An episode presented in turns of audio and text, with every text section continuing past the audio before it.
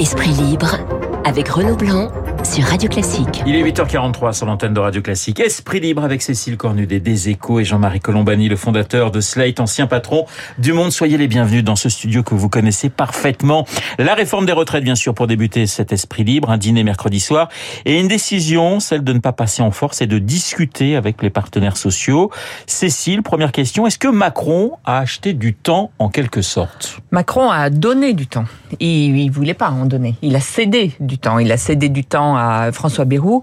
Il, il avait pas de, il a pas eu de propos publics. Donc c'est vrai que c'est difficile de dire. Il a reculé puisqu'il avait dit que, mais en interne depuis deux mois, il martelait, on n'a pas de temps parce que plus on perd du temps, moins on la fera. À partir du mois de janvier, les Français euh, auront peut-être des coupures d'électricité, le bouclier tarifaire va baisser. S'il y a un espace, c'est maintenant. Et en fait, il a donné ces trois mois euh, nécessaires à la concertation. Il a en réalité euh, cédé devant euh, le, le, bras de fer qu'avait engagé euh, François Bayrou, avec tout un discours autour pour le faire oublier. Et de fait, aujourd'hui, qu'est-ce qu'on retient surtout dans les journaux, c'est qu'il a menacé de dissoudre l'Assemblée. On va y revenir. Oui, mais c'est oui. pour faire oublier qu'en réalité, il a, c'est voilà, pour montrer qu'il était fort, alors qu'en réalité, c'est quand même un, un, un, petit aveu de faiblesse. Et pourtant, Cécile, ce matin dans les Échos, vous signez votre billet par ce titre. C'est qui le patron? avec un point d'interrogation Et vous dites finalement, euh, personne n'a vraiment gagné entre Bayrou, Borne euh, et Macron. En tout cas, Emmanuel Macron. Euh, moi, je crois que depuis depuis le début sur cette affaire des retraites, il veut signifier que c'est faux. Il n'y a pas de nouvelle donne politique. Il n'y a pas un parlement qui décide de la politique du pays depuis les élections législatives. C'est toujours lui le maître des horloges. Et c'est pour ça qu'il a voulu mettre ce sujet euh, sur la table. Et je pense qu'en donnant du temps, comme on disait, il a pris acte du fait qu'il avait quand même plus tout à fait les mains aussi libres que ce qu'il pensait. Et que si 50 députés modem ne votaient pas avec lui, eh ben là, il était vraiment dans des difficultés pour le coup parlementaire. Alors on connaissait le discours de, sur la méthode de Descartes. On a la version aujourd'hui des, des macronistes. Jean-Marie, trois mois. Mais trois mois, pour quoi faire? Parce qu'on a l'impression que finalement, chacun est sur des positions très claires. D'abord, c'est pas trois mois, c'est jusqu'à la fin de l'hiver. Donc la fin de l'hiver, ça nous amène quand même au mois ouais, fin mars, mois de mars. Mois de mars donc c'est plus que c'est plus que trois mois. Mais les, les, les, ce qui vient d'être dit d'ailleurs est, est, est, parfait parce que le la grand problème d'Emmanuel Macron, c'est son affaiblissement. Mais son affaiblissement, on oublie toujours qu'il est aussi institutionnel parce qu'il est contenu dans le fait de ne pas pouvoir se représenter. Un président qui est réélu mais qui ne peut pas se représenter cesse de faire peur. Et euh, tout le monde se préoccupe de l'échéance suivante. Et donc euh, François Bayrou, d'autres à l'intérieur de la majorité, ainsi de suite.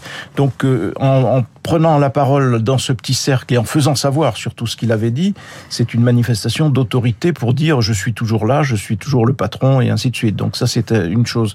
Après, ce qui est devant lui, c'est une tâche, c'est une montagne hein, à franchir ouais. parce que l'opinion est quand même très très hostile à cette à cette réforme et donc il y a plusieurs problèmes. Il y a d'abord il faut d'abord y voir clair sur qu'est-ce que c'est que cette réforme. Parce que la réforme du premier quinquennat n'était pas celle-là, c'était une réforme du système. La réforme du début de la campagne présidentielle, c'était une réforme sur l'âge. Et puis on nous dit que ce sera autre chose. Et la, motivation de la réforme n'est plus la même non plus. La motivation de la réforme aujourd'hui, c'est de lutter contre d'amoindrir la part de la dette par rapport au produit intérieur. Donc il faut déjà être au clair là-dessus. Premier problème. Deuxième problème, quelle pédagogie on fait?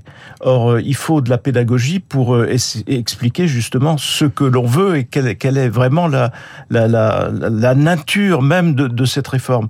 Et ça, ça, ne s'improvise pas. C'est un, long chemin, en effet, et qui n'est pas du tout facile. Donc euh, voilà les obstacles qui sont devant le camarade Macron. Le premier quinquennat, euh, Jean-Paul Deloy avait discuté pendant près d'un an et demi. Oui. Hein Là, alors même, même, même, si on est dans le meilleur des cas six mois, est-ce que vous pensez très franchement, Cécile, qu'on va faire pouvoir bouger les lignes?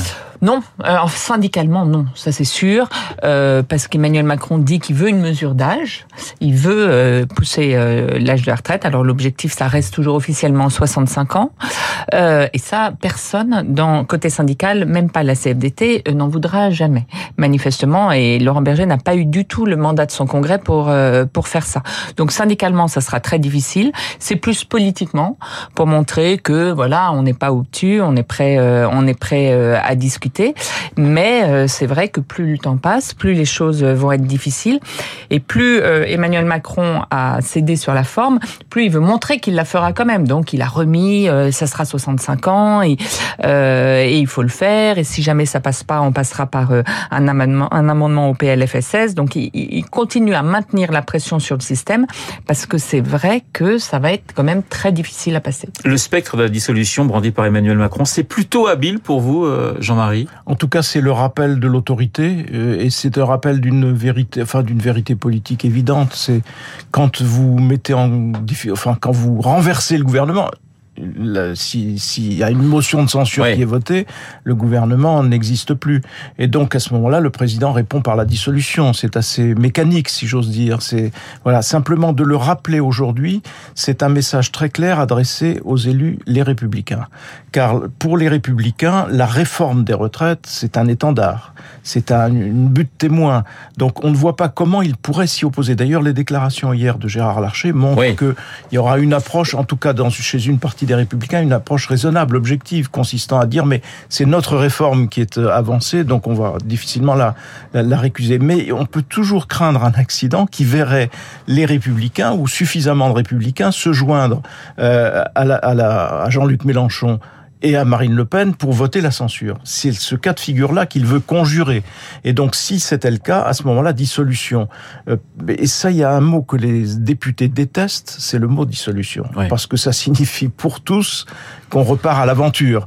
Et on ne sait jamais ce que, comment les Français vont trancher. On ne sait jamais à l'avance. Et le problème de la dissolution, c'est que c'est sans doute Emmanuel Macron qui aurait le plus à, à y perdre, hein, parce que, euh, enfin, rien ne dit que lui euh, sortirait plus renforcé d'une élection euh, euh législative aujourd'hui. Donc c'est c'est de la menace euh, nucléaire.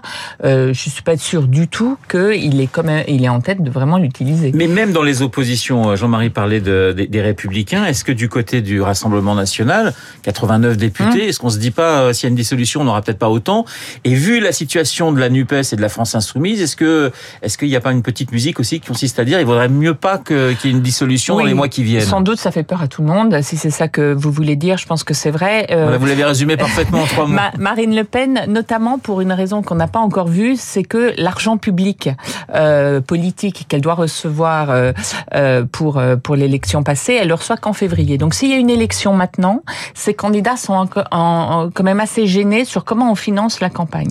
Donc c'est pas évident qu'elle ait besoin, euh, qu'elle ait intérêt maintenant à, le faire, mais c'est vrai qu'il y a quand même un énorme risque s'il y a aujourd'hui une élection législative, ce soit plutôt le RN qui, qui le remporte. Jean elle a aussi de l'argent russe à rembourser hein, pour parler de ses problèmes financiers. Accessoirement, Il faut accessoirement. oublier ça. Jean-Marie, justement, qui doit mener pour euh, pour vous la, la réforme des retraites? Est-ce que c'est Elisabeth Borne qui doit être en première ligne ou un ministre particulier? De toute façon, c'est le rôle de la première ministre et elle va s'y attacher évidemment avec ses qualités. D'ailleurs, on est en train de la découvrir. On en avait parlé déjà, mais on est en train de découvrir qu'elle a des qualités objectives qui vont en faire un, une bonne gestionnaire de dossiers.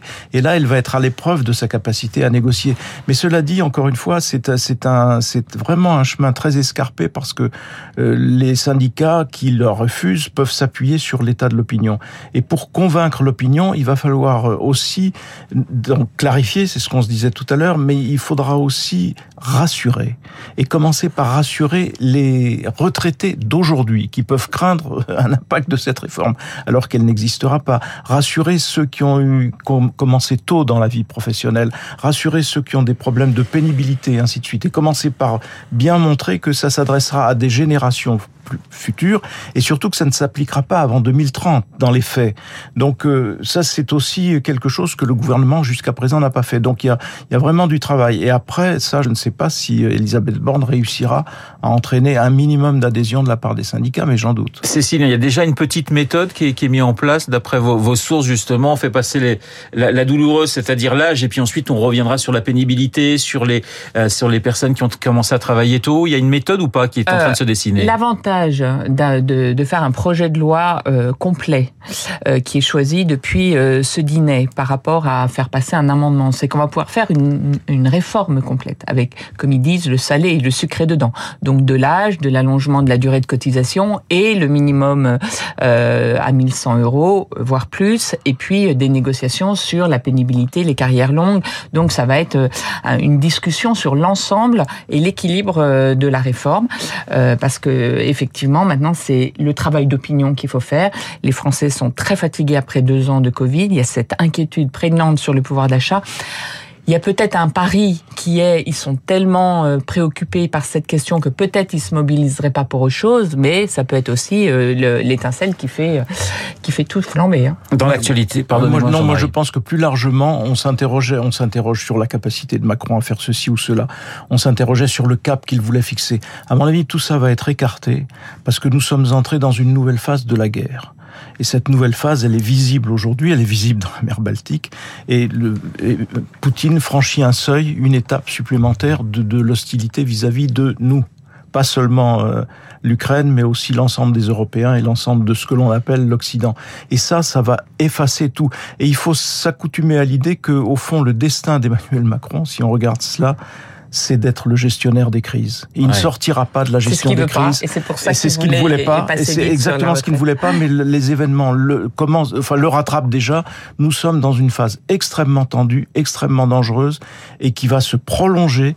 Et donc pour Emmanuel Macron, il n'y a qu'un seul destin être gérer du mieux possible la crise. Voilà, Macron chef de guerre. Dans l'actualité politique, il y a également ce, ce coup de gueule d'Éric Dupont-Moretti et de ce qu'il appelle la, la, justice privée. Hein. On rappelle toutes ces affaires euh, qui ont touché touché Adrien Quatennens, qui ont touché Julien Bayou, où certains à l'intérieur des partis disent bah oui, il faut faire notre propre ménage. Qu'est-ce que vous avez pensé de cette mise au point du garde des Sceaux qui rappelle qu'il y a une justice d'abord et une seule et que et qu'il ne faut pas euh, essayer d'avoir des justices parallèles, Cécile et Jean-Marie? Utile, utile, très forte. Et d'ailleurs, la meilleure preuve, c'est que vous posez encore la question. Il a dû dire ça il y a deux jours. C'est incroyable dans le temps médiatique qu'on connaît. Au bout de deux jours, on se souvient de cette parole d'Éric euh, Dupont-Moretti.